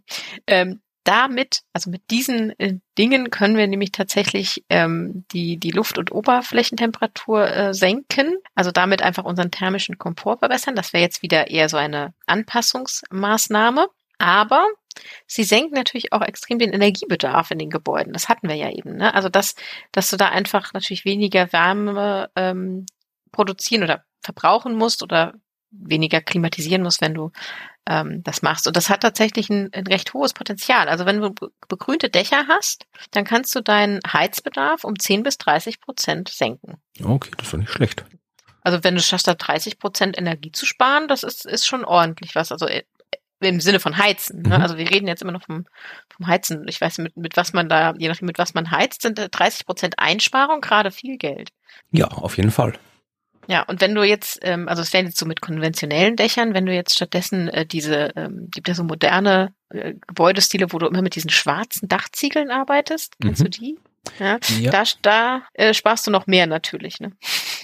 Also so 60 bis 70 Prozent. Also die heizen sich deutlich mehr auf. Also musst du dir jetzt aber natürlich überlegen, und das ist an dem Punkt relativ wichtig, ähm, welche Dächer begrüne ich denn und auf welchen Dächern möchte ich mit Photovoltaikanlagen arbeiten. Mhm. Und da hast du natürlich auf Dächern die Seite, die eher mehr Richtung Sonne zugewandt ist, ne, wo du vielleicht damit Solarenergie arbeiten möchtest. Und dann hast du vielleicht Dächer, die in die Richtung ausgerichtet sind, wo es nicht so energieeffizient ist, eine Photovoltaikanlage oder eine Warmwasseranlage zu, äh, draufzusetzen. Da kannst du dann mit Dachbegrünung arbeiten. Ja, also so ein bisschen ein Abwägen von den verschiedenen Abmilderungsoptionen, die wir da haben. Und beides hat natürlich eine absolute äh, Berechtigung. Bei äh, Wänden und Fassaden, also wenn wir jetzt anfangen, die ähm, zu bauen, dann kann man tatsächlich mit so einer begrünten Wand ähm, also so ein Temperaturunterschied ausgleichen. Also hast du Außentemperatur und Innentemperatur, da kannst du so eine Dämmwirkung von 10 Grad. Also es dämmt quasi nochmal wirklich was ab wenn du draußen eigentlich 40 Grad hast mit der gedämmten Wand, ist es für deinen Innenraum eher so, als hättest du draußen nur 30 Grad. Und dann kommt natürlich weniger Wärme rein in deine Wohnung. Und das finde ich halt total spannend, weil also du hast wirklich, kannst damit so, so viele Effekte haben und ich kann mich nicht erinnern, ich kann mich wirklich nicht erinnern, jemals bisher eine grüne Wand gesehen zu haben. Du? Naja, nicht ganz grün, aber es gibt so einen Stadt-Ikea, den sie vor kurzem in Wien gebaut haben, wo du auch tatsächlich äh, nichts kaufen kannst. Also, du kannst jede Menge kaufen, aber das ist nicht wie so wie der klassische Ikea, wo die ganzen Möbel rumstehen und diese riesigen Lagerhallen hast, sondern du hast nur diese komische Möbelausstellung und kannst da durchgehen und dir angucken und dann sagst du nachher, das hättest du gerne und dann wird das irgendwo anders her geliefert zu dir. Und diesen Ikea haben sie so gebaut, eben nicht mit einer klassischen grünen Wand, aber es ist so, ja, es ist schon, viel, es sind sehr, sehr viele Pflanzen draußen in der Wand drinnen. Also ich weiß nicht, ob ich mal, vielleicht finde ich ein Bild, das wir hier in die Shownotes geben können. Also wenn du mal Ikea Wien Westbahnhof äh, googelst, dann findest du da Bilder davon. Das ist so, ja, schaut aus wie, ja, wie großes Ikea-Regal, wo überdimensionale Blumentöpfe mit Pflanzen drin stehen. Ja, ich sehe es. Ich muss es dann übrigens zurückziehen. Natürlich kenne ich begrünte Wände. Efeu. Stimmt, das gibt jede Menge, klar. Ja, Efeu. Also das ist natürlich das, worüber sich Leute immer so aufgeregt haben, wenn man sich wieder entfernen mussten, weil Efeu hinterlässt natürlich äh, tiefgreifende Spuren in der, in der Fassade, weil das sich ja daran festbaggert. Aber natürlich ist es eine begrünte Wand. Irgendwo in Hamburg gibt's ein Algenhaus. Das habe ich mal für ein anderes Buch, äh, wo ich über Mikroorganismen geschrieben habe, äh, recherchiert. Da hat, das war so ein Konzept, also jetzt nicht äh, jetzt schon für den vollen Einsatz gedacht, aber als Konzept, wo du so Algenpaneele quasi hast außen dran, wo Flüssigkeit ist, Flüssigkeit Wasser mit Algen drin und diese Algen, die äh, erzeugen, was erzeugen die? Sauerstoff und CO2, da nehmen CO2 auf. Auf jeden Fall äh, kannst du dann die äh, regelmäßig auch abpumpen, weil die sterben irgendwann ab, die Algen. Dann kannst du die Biomasse verwerten. Also das wäre so auch so ein, so ein Haus, das sich quasi Teil seiner Energie selbst erzeugt und die Algen machen noch irgendwie äh, Sauerstoff und so Zeugs. Also das, ich weiß gerade nicht, wie es heißt, aber vermutlich, wenn ihr Algenhaus Hamburg googelt, werdet ihr es auch finden. Also äh, ein bisschen was gibt schon, aber so im großen Maßstab, nee, habe ich noch nicht gesehen, natürlich. nee, aber äh, genau, nur, nur Efeu. Das habe ich schon im großen Stil gesehen. Aber das, ich glaube, das ist damals nicht aus energetischen Gründen passiert sondern eher so aus optischen. An alten Gebäuden haben wir es noch. Ich war gerade an der, an der Hochschule in Hannover. Da ist äh, auch noch viel Efeu-Bewuchs. Na gut, also vielleicht wieder ein bisschen auf Efeu umsteigen. Wobei ich weiß nicht, ob das das effizienteste Begrünen von Fassaden ist. Wir können aber tatsächlich mit so begrünten Fassaden, je nachdem, was man da so hat, in Sommermonaten dann bis zu 26 Prozent Energie einsparen. Ja, also be be begrünte Wand kannst du 26 Prozent Energiebedarf einsparen, wenn du im Sommermonaten damit arbeitest und das hast. Du hast aber von hier so grünen Dächern und grünen Wänden auch noch andere positive Auswirkungen. Also äh, Regenwasser fließt ja sehr, sehr schnell ab normalerweise mhm. und wir wollen das ja mal gerne speichern und, äh, und haben. Und wenn wir mit grünen Dächern arbeiten, dann passiert das zum Beispiel. Ähm, grüne Dächer haben dann natürlich auch das Potenzial, dass sie da Regenwasser aufnehmen und dann weniger ähm, von der Intensität äh, auf den Straßen landet, was tatsächlich in bestimmten ähm, Gebieten oder in bestimmten Zeiten, wo tatsächlich viel Niederschlag da ist und wir vielleicht mit Überflutungen zu rechnen haben, auch einen Einfluss haben kann. Also ist jetzt nicht der riesigste, aber wenn du die gesamte Stadt begrünt hast mit den Dächern, hast du da Speicherkapazität von Wasser Klar. und milderst eben ähm, bestimmte Dinge einfach einfach damit ab. Also es ist ähm, total äh, viele mit Co-Benefits wieder. So, und dann gehen wir nochmal zur letzten Abmilderungsoption, die ich äh, heute mitgebracht habe, und das wäre ein effizientes äh, Müllmanagement. Ja, gut, das ist immer also, von Vorteil, ja. Genau. Also weniger Abfall produzieren, also vermeiden, mehr recyceln und am besten den Abfall, und jetzt sind wir wieder bei den Parzellengrößen, nicht so weit transportieren. Also äh, wir produzieren Müll und dann müssen wir ihn ja wegtransportieren. Und mhm. das ist ja momentan so geregelt, wenn das eben nicht recycelfähig ist oder ähnliches, das wird ja sehr weit transportiert. Ja, teilweise sogar wie international transportiert. Ja, das wird verschifft. Also, genau, also das ist tatsächlich etwas, da müssen wir gucken, dass auch in Städten, wo das ja zentral äh, entsteht, dass auch da ganz viel Transport davon passiert. Und da kannst du natürlich jetzt sagen, okay, wir fangen an mit, mit Abfallvermeidung, äh, tatsächlich so Hauskompostierung oder lokale äh, Kompostanlagen in den kleinen Stadtgebieten können, können da schon einiges machen, was den, die, ja, den Transport verringert. Mhm. Gleichzeitig natürlich äh, Trennung von, von Müll ist total wichtig. Ich, da habe ich jetzt einen sehr deutschen Blick. Hier wird alles getrennt. Also in manchen Gegenden auch ganz extrem. Also da trennst, trennst du wirklich jeden Teil, also den Aludeckel vom, vom Joghurt mit dem Plastikteil. Man besser nutzt Gläser, aber wurde alles getrennt. Und wenn man das halt trennt, hat man weniger ähm, Energieverbrauch beim danach trennen. oder beim alles einlagern. Der Hintergedanke bei Städten ist, dass wir tatsächlich das Weiterarbeiten mit dem Müll möglichst nah dort haben, wo es eben auch entsteht und es nicht noch irgendwie ganz nach außen transportiert wird aus den Städten raus. Das würde uns deutlich Energie sparen und würde eben deutlich weniger CO2-Ausstoß produzieren. Eigentlich besten vermeiden. Ja, aber dann schimpfen alle wieder, wenn du eine Mülldeponie irgendwo nah bauen willst. Ja, also wenn es ja eine Kompostanlage ist, weil wir eben tatsächlich es geschafft haben, den Plastikmüll sehr weit runterzufahren, dann ja, also ich meine, das hat ja auch wieder so ein bisschen äh, Anreize im Sinne von, äh, wir sparen damit natürlich auch ein bisschen, ein bisschen Geld. Also wenn du jetzt zum Beispiel die Abfalltrennung bei dir machst, dann sollte sich das auch bitte durchschlagen darauf, dass das eben nicht mehr so viel kostet, den Abfall dann abzuholen und weiter zu verbrauchen. Aber da ist die Voraussetzung, dass diese Systemkosten tatsächlich auch weitergegeben werden an die Verursachenden. Dann hat das natürlich einen Effekt. Ja, das wäre schon nicht schlecht. Ich weiß nicht, wie da die gesetzlichen Regelungen sind, aber wenn ich ein Produkt herstelle, das Müll verursacht, dann sollte das eigentlich mit eingepreist sein. Ja, eigentlich ja.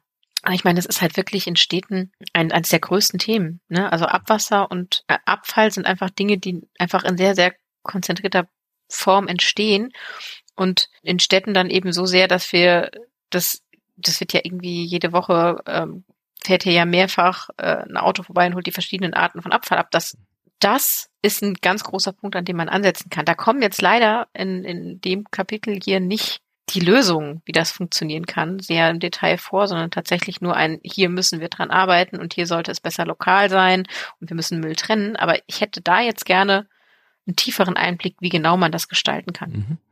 Ja. ja. aber das äh, ist vielleicht äh, etwas, vielleicht kennen, finden wir da irgendwo jemanden mit Expertise, ja. Der die uns da mal einführen kann. Okay, jetzt lass uns noch mal ganz den Blick wegnehmen von den Abmilderungsmaßnahmen im Zentrum und lass uns mal hingehen zu, welche Stadt haben wir denn jetzt gerade?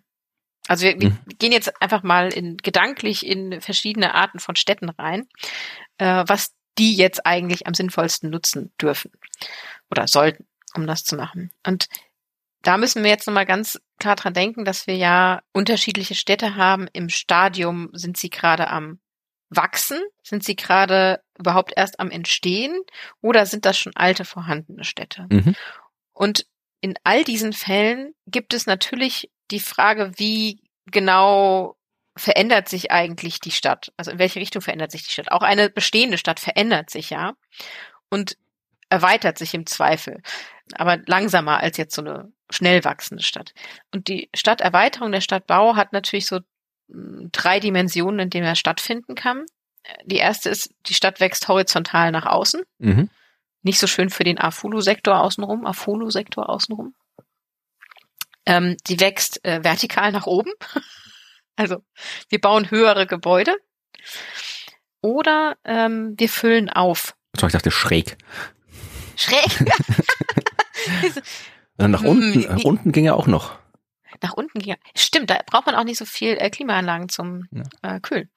Äh, nee, wir füllen auf. Also im Sinne von, es gibt zwischendrin noch Flächen, die äh, ungenutzt waren, wobei ich ungenutzt jetzt, ich würde gerne jetzt das erste Mal Anführungszeichen machen können, weil ungenutzt, da steht natürlich was drauf. Ja. Also im Zweifel grün. So, also, aber an dem Punkt sind wir ja genau, müssen gucken, okay, wir wollen auffüllen, wir wollen das hier verdichten.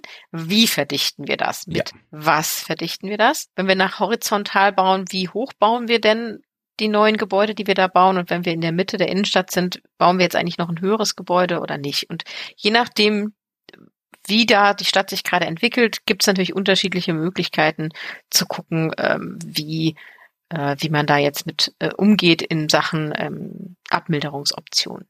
Ich habe übrigens, also gibt, da gibt es eine schöne, äh, eine schöne Abbildung zu. Warte mal, das ist Abbildung 8.20 auf Seite 87. Mhm. Da siehst du, man könnt ihn dann auch sehen, die Stadt, das sind so kleine Kästchen, so 3D, kleine Kästchen.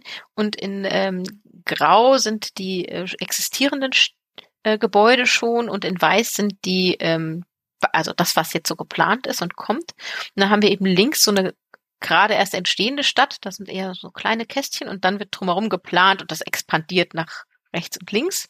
Bei schnell wachsender Stadt in der Mitte, ähm, da haben wir schon ein paar Hochhäuser, da steht schon so einiges und dann wird noch ein bisschen nach oben geplant, aber auch nach rechts und links in alle Richtungen. Und bei der bestehenden Stadt ganz rechts, da sehen wir, dass da so aufgefüllt wird. Ne? Da kommt zwischen die existierenden kleinen Häuser äh, kommen neue dazu und ein paar Gebäude werden auch aufgestockt, äh, aber so wirklich nach außen wächst das jetzt äh, einfach nicht mehr. Ja, schaut ein bisschen aus wie so ein Strategiespiel. Ja, habe ich auch gedacht. Sehr schön. Ja, und ähm, genau, lass uns da mal ganz kurz ähm, in die in die Möglichkeiten reingucken und das ist einfach ein bisschen bisschen weiter scrollen und ein bisschen meine ich nächste Seite mhm. auf die Abbildung 8.21. Und da haben wir ich weiß nicht, wie diese Diagrammart heißt. Schlecht aufgelöst heißt sowas. okay, ja, gut, äh, das, ähm, daran sind wir doch gewohnt. Ja. Aber wir haben unten die Achse der Stadttypen, also entsteht sie gerade erst, ist links, äh, wächst sie sehr schnell, ist in der Mitte und rechts Städte, die schon ganz etabliert sind. Mhm. Und dann auf der, auf der äh, vertikalen Achse haben wir die Form, in der die Stadt gerade ist. Also entweder unten, sie ist schon kompakt und äh, alles ist fußläufig erreichbar. Mhm. Also sie ist da schon gut geplant. Oder oben, sie ist noch total verstreut und eher autozentriert. Mhm. Da steht da auch Autocentric, ja. aber ich glaube, Autocentric heißt was anderes. Äh, also es geht darum, dass ein Zentrum da ist. Aber ich hätte es auch autozentrisch im Sinne von Auto zum Fahren gedacht. Also das sind die, die Dimensionen. Das heißt, wir haben so sechs Felder und deshalb auch sechs Torten. Und da sind jetzt aufgeteilte Tortenstücke nach den Möglichkeiten, diesen vier Optionen, wie wir hier ähm, Abmilderung betreiben können. Blaues Tortenstück ist die, die, die Raumplanung. Ja, wie planen wir denn jetzt unsere Stadt? Was können wir da gestalterisch tun? Gelb ist die Elektrifizierung, also wie können wir umstellen auf äh, bestimmte Energieoptionen oder wie können wir Energie sparen? Grün ist grüne und blaue Infrastruktur, ja, also wieder ähm, Dächer und Flüsse, grüne, grüne Dächer und Flüsse. Und äh, in Violett sind so Verhaltensaspekte. Mhm. Und je nachdem, wie groß das Tortenstück ist, so groß ist das Potenzial. Und dann gibt's da noch verschiedene Schattierungen der Farben, die verschiedene Dinge bedeuten. Also es gibt ja mehr als eine grüne Infrastruktur.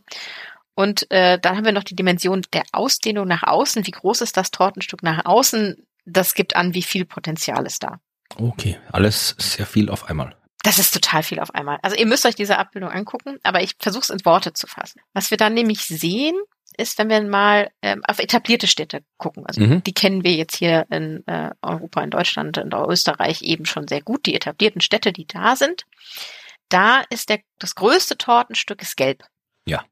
Das heißt, das Größte, was wir tun können, das meiste, was wir tun können, ist ähm, elektrifizieren. Also wir setzen darauf, dass wir auf äh, erneuerbare Energien wechseln. Das ist der ganz dunkelgelbe Balken. Das hat auch ein ganz hohes ähm, Potenzial dann setzen wir darauf, dass wir ähm, unseren Verkehr und unsere Heizen und unser, unser Kühlen im Sommer auch mit Strom machen. Das ist das mittlere Gelb und das hat auch ein ganz hohes Potenzial. Und dann ähm, ein eher geringes Potenzial, das hellste Gelb, aber eben trotzdem beim großen Tortenstück ist, dass wir bei dem Bau der Gebäude oder neuen Gebäude darauf setzen, energieeffizientes Material zu nutzen und äh, keine seltenen Materialien zum Beispiel. Mhm. Und da haben wir aber hier natürlich geringes Potenzial, weil die Stadt steht ja schon. Ja, klar. So, klar, da kann man noch am wenigsten tun. So, und bei diesen Gebäuden, ne, bei dem Bau, ähm, da kann man halt nachdämmen vielleicht oder äh, solche Sachen, aber man kann natürlich da nicht das Potenzial haben wie in der gerade neu entstehenden Stadt. Der zweit, zweite, genau, eigentlich genauso große, würde ich sagen, ähm, Tortenstück bei den bestehenden Städten ist grün. Also wir können sehr viel mit urbaner, grüner und blauer Infrastruktur machen. Und da ist das höchste Potenzial eben ähm, die Wälder und die Bäume an Straßen oder generell grüne Flächen und äh, grüne Dächer und ähm, grüne Wände. Mhm, klar, ja. Also das ist hier das äh, größte Potenzial, das wir so in den in den etablierten Städten haben. Und das gilt sowohl für die kompakten und begehbaren Städte, also die schon so gebaut sind, als auch für die, die eher breit gestreut sind und eher ein Zentrum haben und nicht diese schönen kleinen vielen Quartiere oder Fädel. es gibt aber einen Unterschied zwischen diesen zwei Arten von Städten, ähm, also diesen kompakten und den verstreuten. Und das ist bei dem Verhalten. Also das ist ein Winz, das ist mhm. das kleinste Tortstück. Ne? Also da ist wenig Potenzial jetzt so an, an sich, also an Möglichkeit.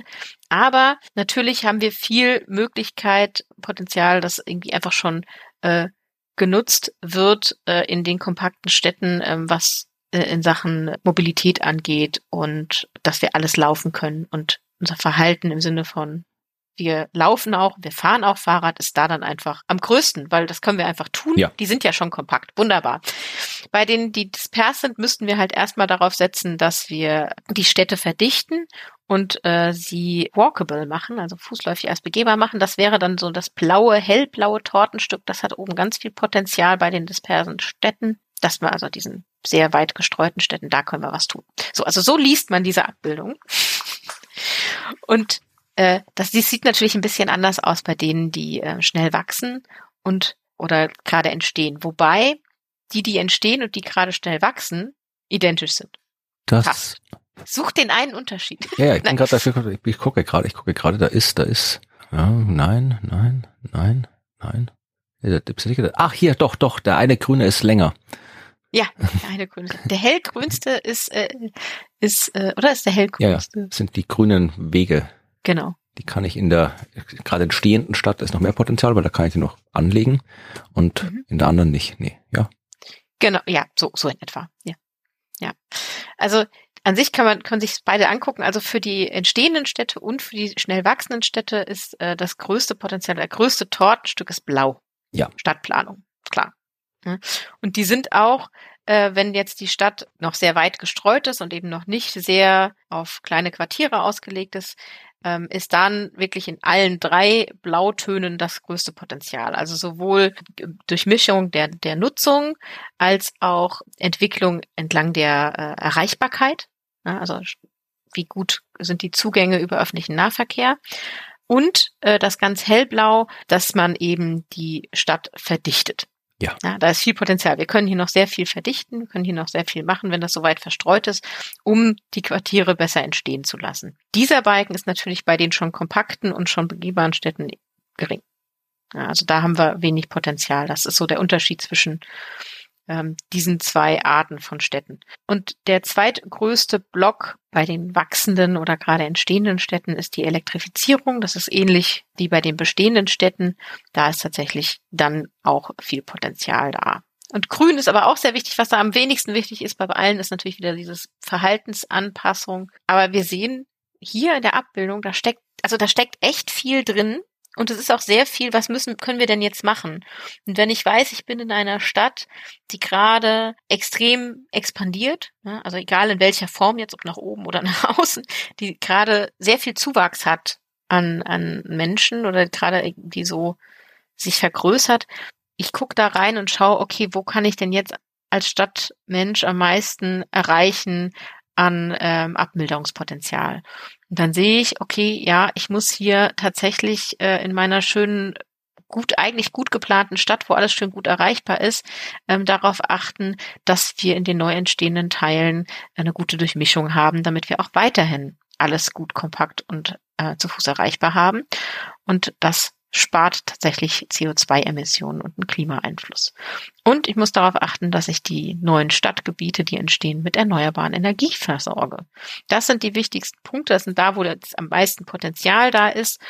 Und am besten möchte ich auch ganz viele grüne und blaue Infrastruktur weiterhin. Ja, nicht so wie in Wien, wo man ein neues Stadtviertel weit weg baut und dann sich denkt, so, jetzt müssen wir aber auch noch eine große fette Straße dahin bauen. Wenn du mein Gesicht siehst. Ihr macht was? ja, äh, ja, ja. Ja. Okay. Also man baut erstens, man baut kein Stadtviertel weit weg. Aber das ist ein anderes Thema. Okay. Ja, also das ist die, ist für mich die Kernabbildung dieses Kapitels, wo man da reinschauen kann und sagen kann, okay, das, in dieser Stadt lebe ich gerade, hier ist, was kann ich in dieser Stadt oder was sollte eigentlich meine Stadt jetzt tun, mhm. um äh, was zu erreichen. Zum Abschluss, weil keine unserer Folgen ohne Corona auskommen kann, wollte ich noch eine, eine Anmerkung machen, die auch genau so eine Anmerkung im im Bericht ist oder in diesem Kapitel ist, dass es durchaus Bedenken gibt hinsichtlich solcher Planungen seit ähm, Covid-19, seit wir eben wissen darum, dass auch Pandemien natürlich äh, immer mehr werden äh, in einem sich wandelnden Klima, dass wenn wir Städte zum Beispiel verdichten oder ganz stark auf öffentlichen Verkehrsmittel setzen, dass das natürlich eine Gefahr sein kann für noch schnellere Ausbreitung von Pandemien. Ja, klar. So. Genau. Und diese Bedenken gibt es und die ziehen sie in Betracht und sagen auch, okay, da ist auch was, darüber müssen wir reden. Da muss allerdings auch noch viel geforscht werden. Also da ist noch viele offene Fragen, die da sind. Ich meine, mit dem jetzt in Deutschland gerade ähm, offensichtlich beschlossenen 49-Euro-Ticket, mit dem man dann in Deutschland den öffentlichen Nahverkehr nutzen kann, fördern wir das natürlich, dass das diese Nutzung entsteht und hoffentlich planen wir auch mehr öffentliche Verkehrsmittel und bessere Anbindungen. Aber gerade in Städten haben die Leute Bedenken, ähm, heißt das nicht auch, wir stecken uns vielleicht im Zweifel deutlich mehr an. Ja, ja, ja, natürlich, aber die Bedenken mhm. sind berechtigt, aber ich weiß nicht, man kann sich eine Maske aufsetzen. So gerade, wenn wieder eine Grippesaison, sonst irgendwas. Ich meine, das ist ja nicht so, dass wir das das erste Mal erfunden hätten. In Asien ist das ja durchaus üblich, dass wenn man irgendwie was Ansteckendes hat, wenn man vor sich hin äh, schnieft, dass man sich dann eine Maske aufsetzt. Oder in der Grippesaison im Winter allgemein. Ist ja eine Möglichkeit. Genau, also der Blick über den eigenen Rand der, äh, äh, der Landesgrenzen hilft dabei dann schon zu sehen, dass das gar nicht äh, immer so sein muss, ne? Sondern es gibt natürlich Möglichkeiten wie eben Masken und äh, andere Verhaltensanpassungen, die das deutlich verbessern. Und dann steht es da auch, also es gibt, also es kann zwar sein, dass die Stadtgröße und Dichte ein Risikofaktor ist, aber, also eine höhere Übertragung bedeutet, aber es gibt auch Belege dafür, dass es kein wesentlicher Risikofaktor ist na, dass die Stadt besonders kompakt ist, sondern dass eine kompakte Stadt vielleicht sogar besser darauf reagieren kann, eine Pandemie zu kontrollieren. Da gehen sie jetzt aber nicht so weit drauf ein. Ich weiß nicht, wie es in Deutschland war, aber hier in Österreich war es, wenn man sich so die Inzidenzen angesehen hat, äh, meistens so, dass Wien, also unsere einzige Millionenstadt, tatsächlich nicht die Gegend war, wo die Inzidenzen am höchsten waren, also in absoluten Zahlen selbstverständlich, aber äh, es war dann meistens so in Oberösterreich, Tirol, da ging's ab mit den Inzidenzen, aber in Wien nicht. Und das ist jetzt nicht unbedingt irgendwie auf die Infrastruktur, auf die städtische versus ländliche Infrastruktur zurückzuführen, sondern das waren hauptsächlich ja organisatorisch politische Entscheidungen, die dafür gesorgt haben, dass die Inzidenzen in Wien geringer waren als anderswo. Ja, also ich glaube, dass da ist echt, äh, muss man sich jetzt angucken. Ich meine, jetzt hat man mal eine reale Situation, in der man das äh, beforschen kann und angucken kann. Ja, hatte das einen Einfluss oder nicht? Also zumindest jetzt in Europa. Es gab natürlich ansonsten auch schon genug Möglichkeiten. Ich finde das, ich finde das interessant und ob jetzt zum Beispiel die Frage stellen Sie auch noch offen rein, ob die räumliche Muster der Verteilung und wie dicht äh, ist jetzt, sind jetzt die verschiedenen äh, Quartiere, hat das nicht vielleicht, also hat ja sicher auch einen Einfluss darauf, ob es Ballungszentren gibt. Und wenn man das nicht eher so kompakt alles baut und in kleine Quartiere, hat das nicht auch eher einen positiven Effekt im Sinne von, die Übertragung ist eben nicht in geknubbelten Gebieten, wo ganz viele auf einmal hinströmen. Also diese Ausbruchsdynamiken, das ist jetzt so ein Punkt, ja, sollte man im Hinterkopf behalten, wenn man so äh, an, daran denkt, dass wir im urbanen Zeitalter leben und es immer mehr Städte gibt. Aber es das heißt nicht gleich kompaktere Städte automatisch ein riesengroßes Risiko für Pandemien. Das ist erstmal zu erforschen. Ja, und vor allem, weil wir auch wissen, jetzt wäre es jetzt absurd zu sagen, nee, Öffi-Ausbau lassen wir, weil wegen Pandemie und äh, ja. gleichzeitig wissen wir, dass äh, die Klimakrise Pandemien fördert. Ja, genau. Also das, man, man muss da schon äh, äh gut drüber nachdenken. Ja. Okay, das war's mit unserem Wunderbar. Das war ein, ja, sehr, sehr inhaltsreiches Kapitel, aber klar steht, da geht auch viel ab, wie wir anfangs festgestellt haben. Ja. Das heißt, äh, ja, gucken wir mal, wenn, ob sich die Städte in Zukunft verändern werden. Werden sich auf jeden Fall verändern in Zukunft, aber die Frage ist, ob wir es schaffen, diese Veränderung irgendwie zu steuern, so dass es eine gute Veränderung wird, weil Städte haben ja so die Tendenz, ja, einfach so vor sich hin zu wuchern und dann mhm. sind sie so, wie sie sind. Aber wie gesagt, vielleicht kriegen wir ein bisschen Planung in das Ganze rein. Und was man machen kann, wenn Städte wachsen, entstehen, planen, die wachsen ja nicht von selbst, die sind ja nicht lebendig, auch wenn sie ab und zu so ausschauen. Äh, Städte wachsen ja, indem man dort neue Gebäude reinbaut. Und um diese Gebäude, darum wird es in der nächsten Folge gehen. Das nächste Kapitel, Kapitel Nummer 9 im Bericht, trägt den kurzen Titel Buildings, Gebäude. Das heißt, alles, was ein Gebäude ist, ist Thema des nächsten Kapitels. Und wie jetzt wenn wir vom großen Blick auf die Stadt zum detailreichen Blick auf die einzelnen Gebäude gehen, was man da aus Klimasicht sagen kann, das schauen wir uns beim nächsten Mal an. Also es geht jetzt nicht nur um hier, welche Heizung soll ich mir bei mir zu Hause einbauen, es geht auch um ja, Gebäude, in denen niemand wohnt, es geht um mhm. die Art und Weise, wie mit Gebäuden umgegangen wird, wie Bautätigkeit gefördert wird, politisch, wie sie behindert wird. Also wir machen eine kleine Heimwerkersendung zum Hausbau und zur Klimaabschätzung der Gebäude, die überall auf der Welt rumstehen. Das wird Kapitel mhm. 9 sein in der nächsten Folge. Und wenn ihr uns bis dahin Feedback geben wollt oder Nachrichten zukommen lassen wollt, dann macht das unter podcast.klima.fm. Da kriegen wir die Nachrichten. Wir haben nicht immer die Zeit, auf alle Nachrichten zu antworten, aber heute haben wir eine Nachricht, auf die du antworten wolltest, Claudia. Ja, genau. Wir haben eine, eine Nachricht bekommen, die kam quasi kurz vor der, ähm, bevor wir aufgezeichnet haben, also ich habe sie kurz bevor wir aufgezeichnet haben gesehen, von äh, Michael, der sich wünschen würde, dass, also der, der sagt, wir sind in unserem Podcast natürlich, es ist ein bisschen niederschlagend. Ja klar. So. Genau, und ich muss sagen, das stimmt. und das ist so ein bisschen mehr, es wäre schön, wenn der, der, der Schwerpunkt oder ein bisschen der Fokus mehr auf Handlungsmöglichkeiten liegen würde. Ich finde heute, und ich, ich, ich höre schon raus, nächste Woche werden wir auch in die Richtung gehen, mhm. dass ich, ich, ich muss sagen, ich, ich fühle das das sehr und muss ja selber immer wieder sagen, dass mich das Lesen dieses Berichtes natürlich auch runterzieht. Also es ist teilweise ja nun wirklich nicht schön, was wir lesen. Aber wir sind natürlich, wir, wir halten uns natürlich an diesen, an diese Vorlage. Wir gehen ja diesen IPCC-Bericht durch und wenn in dem Kapitel der Fokus darauf liegt, zu erzählen, was da gerade passiert, und das nichts Schönes ist, dann ähm, halten wir uns daran. Ich, also du, du merkst, ihr merkt, ja. äh, ich finde, das ist ein schwieriges Thema, weil ich selber ein, ein Mensch bin, der sich davon sehr, sehr mitnehmen lässt und sich auch immer wünscht, wo ist denn der positive Take? Und manchmal fällt es mir auch schwer, den zu sehen und manchmal gibt es auch einfach keinen. Und dann möchte ich auch keinen ausdenken es ist nicht alles mal so, mal so mhm. oder die eine Seite, die andere Seite. Manche Sachen sind halt auch einfach nur, ja, blöd, wenn man es jetzt noch mhm. freundlich ausdrücken will. Und dann kann man sich nicht irgendwas ausdenken, um zu behaupten, es wäre weniger blöd. Aber natürlich, ähm, ich weiß nicht, in welcher Folge äh, Michael gerade war, als er diese E-Mail geschrieben hat, wie weit er mhm. den Podcast schon gehört hat. Denn der thematische Schwerpunkt des Berichts ändert sich auch im Laufe der Zeit. Also gerade der erste mhm. Teil, der ist eher deprimierend, weil da geht es um die naturwissenschaftliche Realität da draußen und um die Vorhersage, was denn so passieren wird in Zukunft. Der zweite Teil, da geht's um all das, was schiefgehen kann, um all die Klimarisiken, Klimagefahren. Und erst jetzt hier im dritten Teil, der fokussiert sich auf das, was man konkret genau. tun kann, zur äh, Abmilderung tun kann. Das heißt, das steht hier automatisch ein bisschen mehr im Fokus, als es in den ganzen früheren Folgen im Fokus stand. Ja, das stimmt. Also wir folgen ja der, der, ich wollte gerade Dramaturgie hm. des IPCC-Berichts sagen, aber es ist natürlich keine Dramaturgie, aber wir folgen der Struktur des IPCC-Berichts und die ist tatsächlich ja so vorgegeben. Ich glaube, wenn wir einen freien Podcast machen würden über das Klima, äh, würden, würden wir da auch mit anderen Themen. Natürlich. Kommen. Genau, und ich, es gibt ja auch sehr viele, sehr, sehr gute ähm, Klimapodcasts, die sich auf, was kann ich eigentlich tun oder was können Städte tun, ähm, fokussieren.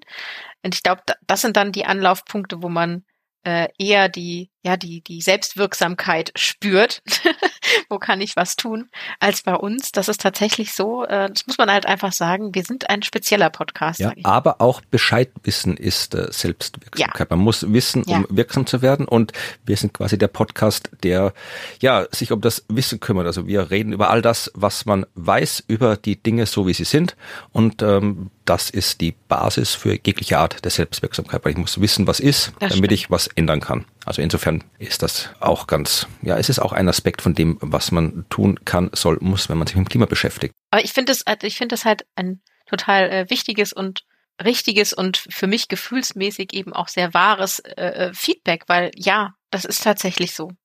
Das ist so und ich bin auch oft äh, niedergeschlagen nach dem Lesen des nächsten Kapitels und ähm, es ist halt die Herausforderung, damit umzugehen. Aber ich bin auch froh, dass wir da so viel drüber lernen und wissen. Genau. Und ich bin ganz erstaunt, wie viel ich mittlerweile mitgenommen habe aus diesem Klimabericht ähm, an, an Wissen, an Hintergrundwissen und wo wir plötzlich klar werden Zusammenhänge, die ich vorher nicht gesehen habe. Und das ist für mich was Positives. Dass ich plötzlich weiß, ah, das steckt dahinter. Oder wenn jemand mal wieder über eine Lösung oder eine Handlungsoption spricht, denke ich, ah, deswegen. Und damit hat das einen Co-Benefit, weil ich dieses Wissen habe. Und das ist für mich total positiv. Ja, so geht's mir auch, das kann ich bestätigen. Und wenn es euch vielleicht auch anders geht und ihr das auch als selbstermächtigend findet, Bescheid zu wissen, dann ja, wie gesagt, schreibt uns euer Feedback, egal wie es aussieht, unter podcast.dasklima.fm. Wenn ihr die diversen Bilder sehen wollt, über die wir gesprochen haben und weiterführende Links über Donald Trump und Waldstädte und was auch immer wir noch sonst erwähnen im Podcast, dann geht auf dasklima.fm, unsere Seite, da findet ihr nicht nur die Podcast-Folgen selbst, sondern auch Show zu allen Themen, allen Bildern, die wir äh, erwähnt haben. Ihr könnt uns natürlich auch euer Feedback anderweitig zukommen lassen, nicht nur als Kommentar unter den Podcast-Folgen oder per E-Mail an podcast.dasklima.fm, sondern auch über die üblichen Wege auf den diversen Plattformen mit Sternebewertungen und Daumen nach oben oder keine Ahnung, was man da alles so machen kann. Macht das gerne, dann freuen wir uns.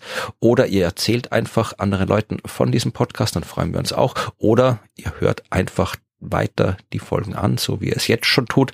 Da freuen wir uns am meisten, weil der Podcast ist zum Hören gemacht und das nächste Mal zu hören gibt's was in der nächsten Woche. Und bis dahin verabschieden wir uns und sagen Tschüss. Tschüss.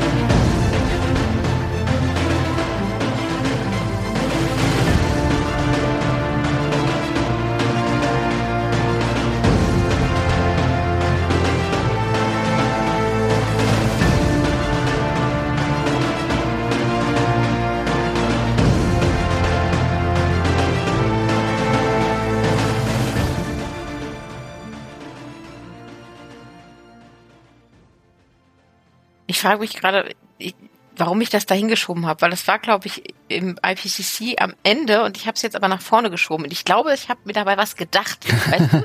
aber mir fällt nicht mehr ein, was ich mir dabei gedacht habe. Ja, das so geht's mir auch öfter mal, dass ich irgendwo was schreibe und dann denke warum, warum steht das da? Das hat, ich hab Ja, genau, aus irgendeinem Grund. Why did I do this? Ich bin keine, also, ich bin mir nicht sicher. Das hatte bestimmt voll den Sinn. Verdammt, Das wird auch so Sinn machen. meinst du? Ja. Du bist ja optimistisch. Okay, warte, ich schieb, ich schieb das nach hinten. Das, weil das ist, ist also gerade macht es für mich mehr Sinn, dass ich habe ein bisschen Schiss, dass das nachher, ähm, dass mir das nachher um die Ohren fliegt, aber dann tut's das eben so.